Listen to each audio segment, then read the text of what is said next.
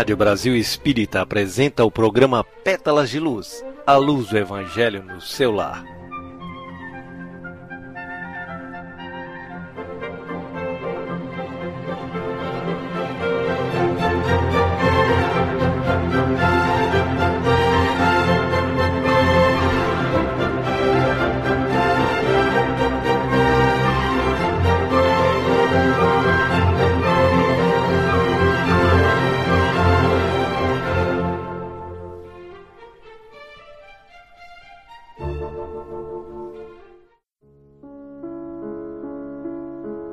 Queridos amigos da Rádio Brasil Espírita, que Deus esteja no coração de todos. Vamos dar início a mais um programa Pétalas de Luz, que tem como objetivo auxiliar na prática do Evangelho no lar. Estudar o Evangelho de Jesus à luz do Espiritismo nos ajuda a trilhar os caminhos da vida segundo a vontade de Deus. A atmosfera de paz que o Evangelho no lar oferece une mais as pessoas, proporcionando uma vivência mais tranquila, de compreensão, tolerância e paciência. Protege os lares de vibrações pesadas, higienizando o ambiente pelos nossos pensamentos e sentimentos elevados, e ainda possibilitando ajuda aos espíritos necessitados de luz. Prepara todos os membros da família para enfrentar as vicissitudes mantendo os princípios da oração e vigilância dos pensamentos e sentimentos. Então, para essa prática, devemos escolher sempre o mesmo dia e hora da semana em que todas as pessoas da casa possam participar. Sugerimos que se coloque água para ser fluidificada e distribuída com os participantes. Em seguida, façamos na sequência uma oração, a leitura de uma mensagem edificante, a leitura do Evangelho e comentários sobre a mesma, e finalizando com uma prece. E para iniciar a nossa reunião de hoje, o Carlos selecionou uma mensagem muito bonita e importante para a nossa paz, intitulada Perdoar, de Joana de Ângeles, psicografada por Divaldo Franco no livro Florações Evangélicas.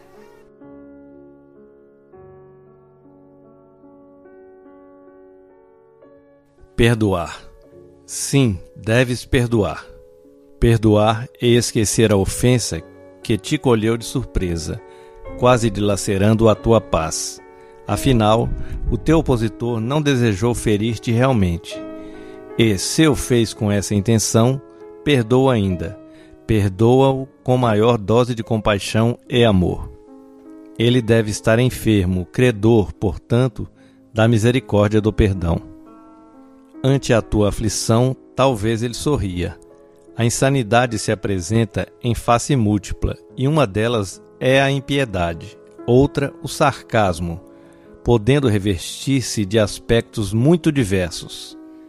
Se ele agiu, cruciado pela ira, assacando as armas da calúnia e da agressão, foi vitimado por cilada infeliz, da qual poderá sair desequilibrado ou comprometido organicamente possivelmente não irá perceber esse problema, senão mais tarde. Quando te ofendeu deliberadamente, conduzindo o teu nome e o teu caráter ao descrédito, em verdade se desacreditou ele mesmo. Continuas o que és, e não o que ele disse a teu respeito.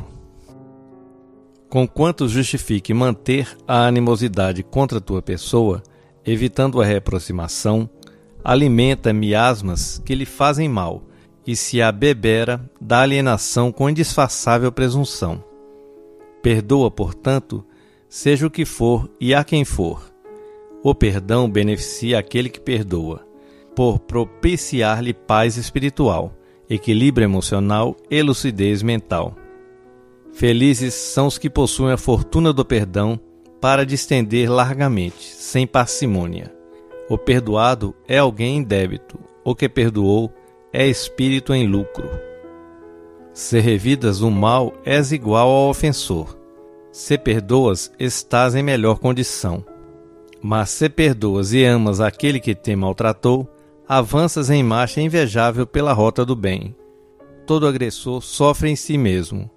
É um espírito envenenado, espargindo o tóxico que o vitima não desças a ele senão para o ajudar. há tanto tempo não experimentavas aflição ou problema, graças à fé clara e nobre que explora em tua alma, que te desacostumaste ao convívio do sofrimento. Por isso, estás considerando em demasia o petardo com que te atingiram, valorizando a ferida que podes de imediato cicatrizar. Pelo que se passa contigo, medita e compreenderás o que ocorre com ele, o teu ofensor. O que te é inusitado, nele é habitual. Se não te permitires a ira ou a rebeldia, perdoarás. A mão que, em afagando a tua, crava nela espinhos e use que carrega, está ferida ou se ferirá simultaneamente. Não lhe retribuas a atitude usando estiletes de violência para não aprofundares as lacerações. O regalo singelo, que tem o curso impedido por calhaus e os não pode afastar, contorna-os ou para, a fim de ultrapassá-los e seguir adiante. A natureza violentada pela tormenta responde ao ultraje, reverdecendo a tudo e logo multiplicando flores e grãos. E o pântano infeliz, na sua desolação, quando se adorna de luar, parece receber o perdão da paisagem e a benéfica esperança da oportunidade de ser drenado brevemente, transformando-se em jardim. Que é o Consolador que hoje nos conforta e esclarece, conduzindo uma pleide de embaixadores dos céus para a terra, em missão de misericórdia e amor, senão o perdão de Deus aos nossos erros, por intercessão de Jesus? Perdoa, sim, e intercede ao Senhor por aquele que te ofende, olvidando todo o mal que ele supõe ter te feito ou que supões que ele te fez. E se o conseguires, ama-o, assim mesmo como ele é. Não vos digo que perdoeis até sete vezes, mas até setenta vezes sete vezes. A misericórdia é o complemento da brandura, porquanto aquele que não for misericordioso não poderá ser brando e pacífico. Ela consiste no esquecimento e no perdão das ofensas. O Evangelho segundo o Espiritismo, capítulo décimo, item 4. Jesus amigo, sabemos que o Evangelho é um guia precioso para a nossa evolução. Nos ajuda a entender e resolver os mais complexos problemas familiares, juntamente com a oração, sendo o bálsamo fortalecedor de nossas almas. Por isso, Senhor, te pedimos que iluminai nossos caminhos para que entendamos o significado mais profundo de tuas palavras, que possamos captar a essência dessas lições imortais, divulgando-as como um abençoado momento de equilíbrio e aprendizado utilizando da suavidade, simplicidade e desejo sincero de auxiliar. Que nossos corações ampliem a centelha do amor e que nossa mente adquira a sabedoria, para que saibamos respeitar os limites de cada um, com paciência, tolerância e compaixão. Mas por outro lado, que possamos ser, conforme disse Jesus, pescadores de homens, iluminando consciências. Assim seja.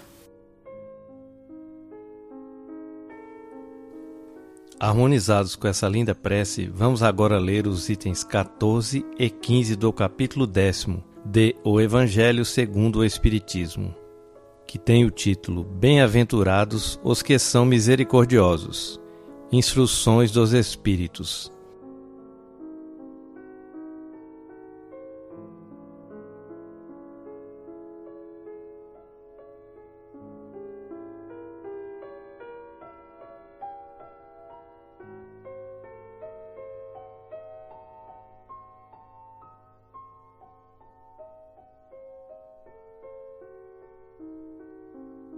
Quantas vezes perdoarei ao meu irmão?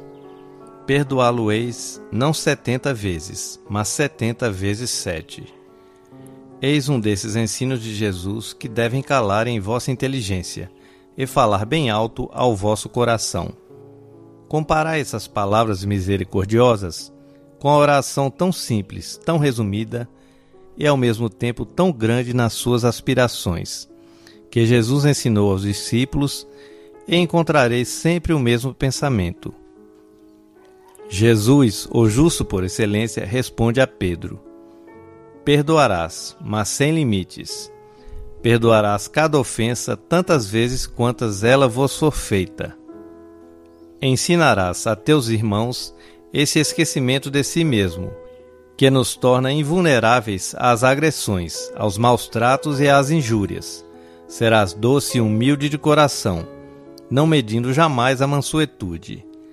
E farás, enfim, para os outros, o que desejas que o Pai Celeste faça por ti. Não tem ele de te perdoar sempre. E acaso conta o número de vezes que o seu perdão vem apagar as tuas faltas? Ouvi, pois, essa resposta de Jesus, e como Pedro, aplicai-a a vós mesmos. Perdoai, usai a indulgência, sede caridosos, generosos e até mesmo pródigos no vosso amor. Daí, porque o Senhor vos dará. Abaixai-vos que o Senhor vos levantará. Humilhai-vos que o Senhor vos fará sentar à sua direita. Ide, meus bem-amados, estudai e comentai essas palavras que vos dirijo, da parte daquele que, do alto dos esplendores celestes, tem sempre os olhos voltados para vós, e continua com amor a tarefa ingrata que começou há dezoito séculos. Perdoai, pois, os vossos irmãos, como tendes necessidade de ser perdoado. Se os seus atos vos prejudicaram pessoalmente, eis um motivo a mais para serdes indulgentes, porque o mérito do perdão é proporcional à gravidade do mal, e não haveria nenhum mérito em passar por alto os erros de vossos irmãos, se estes apenas vos incomodassem de leve. Espíritas, não vos ouvideis de que, tanto em palavras como em atos, o perdão das injúrias nunca deve reduzir-se a uma expressão vazia. Se vos dizeis espíritas, sede-o de fato, Esquecei o mal que vos tenham feito, e pensai apenas numa coisa: no bem que possais fazer. Aquele que entrou nesse caminho não deve afastar-se dele, nem mesmo em pensamento, pois sois responsáveis pelos vossos pensamentos, que Deus conhece. Fazei, pois, que eles sejam desprovidos de qualquer sentimento de rancor. Deus sabe o que existe no fundo do coração de cada um Feliz aquele que pode dizer cada noite ao dormir: Nada tenho contra o meu próximo.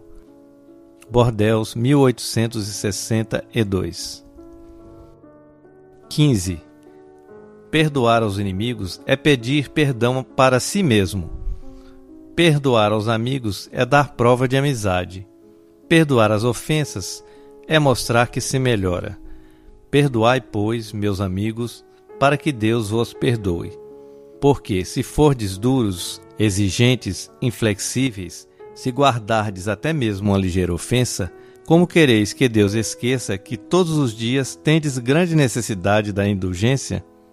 Ó, oh, infeliz daquele que diz: Eu jamais perdoarei, porque pronuncia a sua própria condenação.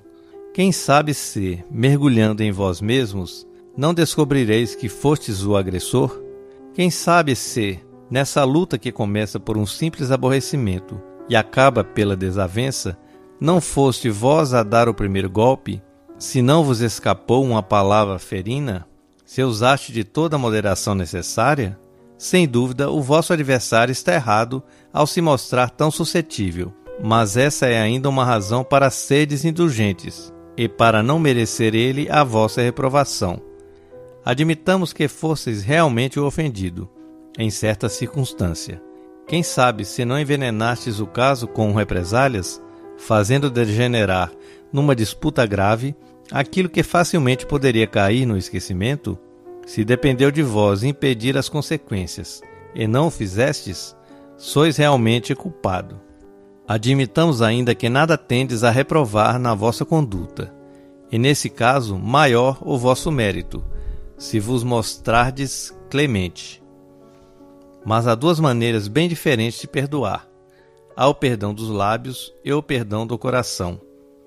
Muitos dizem ao adversário: Eu o perdoo, enquanto que interiormente experimentam um secreto prazer pelo mal que lhe acontece, dizendo-se a si mesmo que foi bem merecido.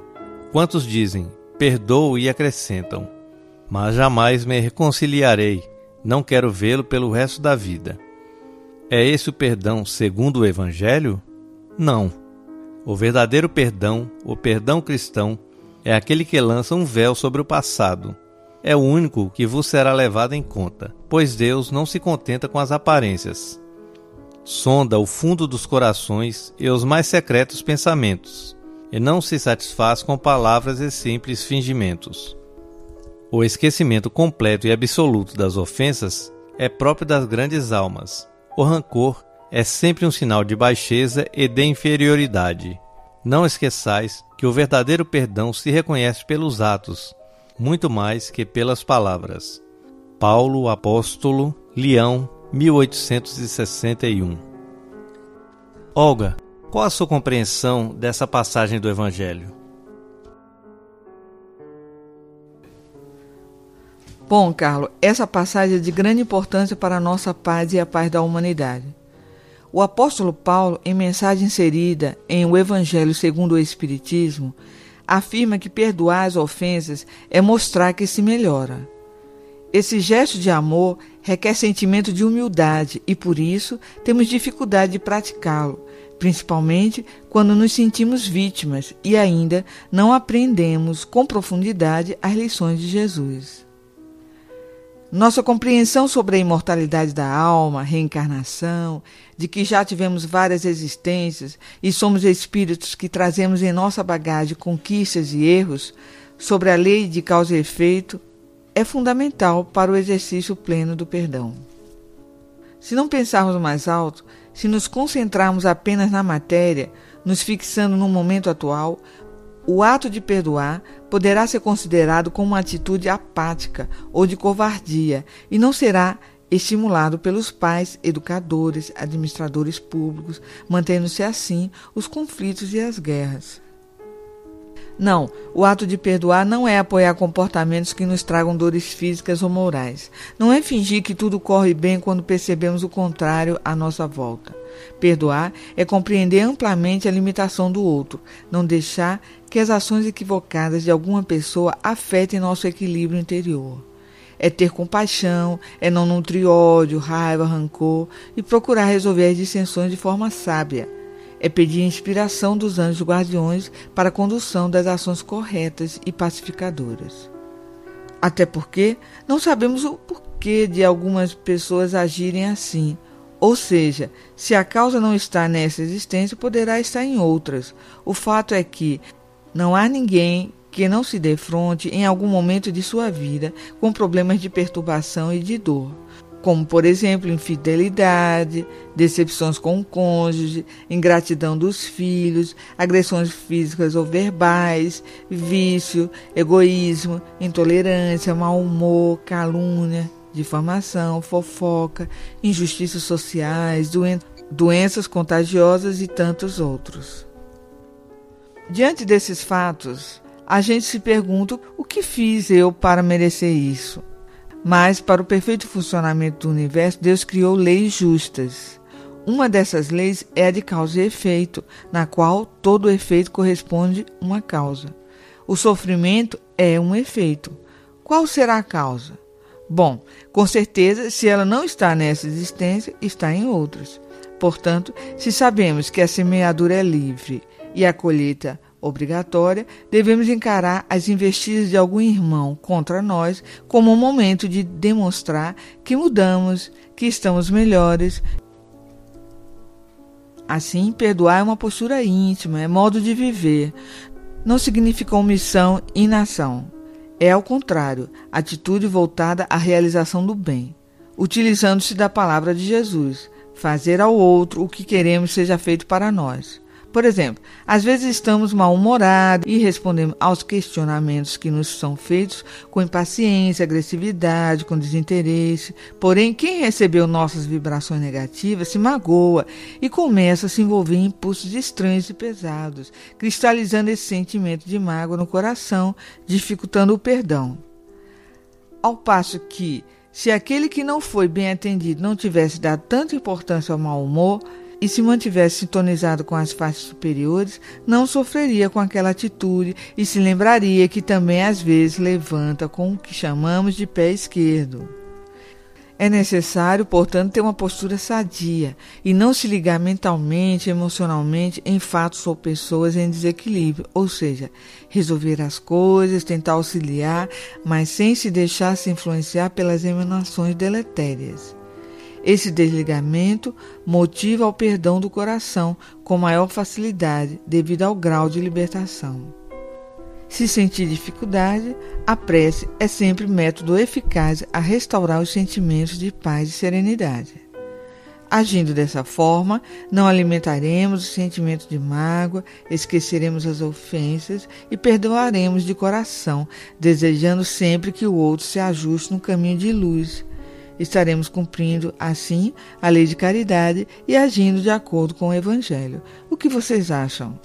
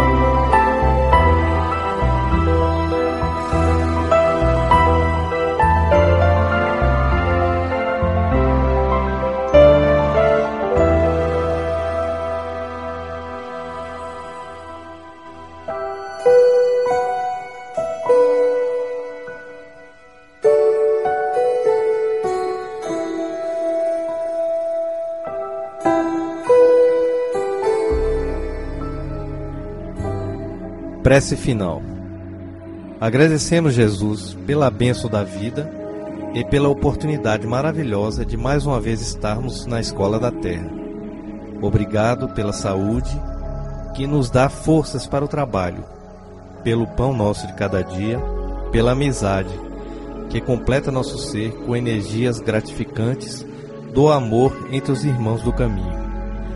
Muito obrigado, Senhor, pelo lar que nos acolhe protegendo-nos das intempéries da natureza, dando-nos a segurança perante os embates da vida, pelo seu cuidado constante, pela intuição que nos conduz nos caminhos seguros, pelas vibrações que sustentam o nosso ser e pelas energias que nos abastecem de forças para seguir mais essa jornada de forma equilibrada e tranquila. Ajuda-nos a construir um mundo melhor de onde o mal seja banido de vez, e somente o amor prevaleça. Ajuda-nos a eliminar em nós o egoísmo, que nos impede de estender os braços para ajudar nossos irmãos, e sermos caridosos e construirmos um mundo fraterno e de paz. Fluidifica Jesus, a água posta sobre a mesa, transferindo a ela as boas energias do alto, de forma que ela possa ser benéfica ao nosso corpo e nossa alma dando-nos saúde, alegria e bem-estar. Obrigado pela realização de nossos trabalhos, onde sentimos a vibração suave de suas emanações. Agradecemos ainda pelos nossos irmãos que compartilharam essa missão conosco no dia de hoje, com suas vibrações amoráveis. Possam todos receber, neste momento, partículas dessa força de luz. Que esta paz que nos está sendo dada possa nos fortalecer para prosseguirmos em nossas jornadas no dia de amanhã, com fé, esperança, coragem e alegria. Que assim seja.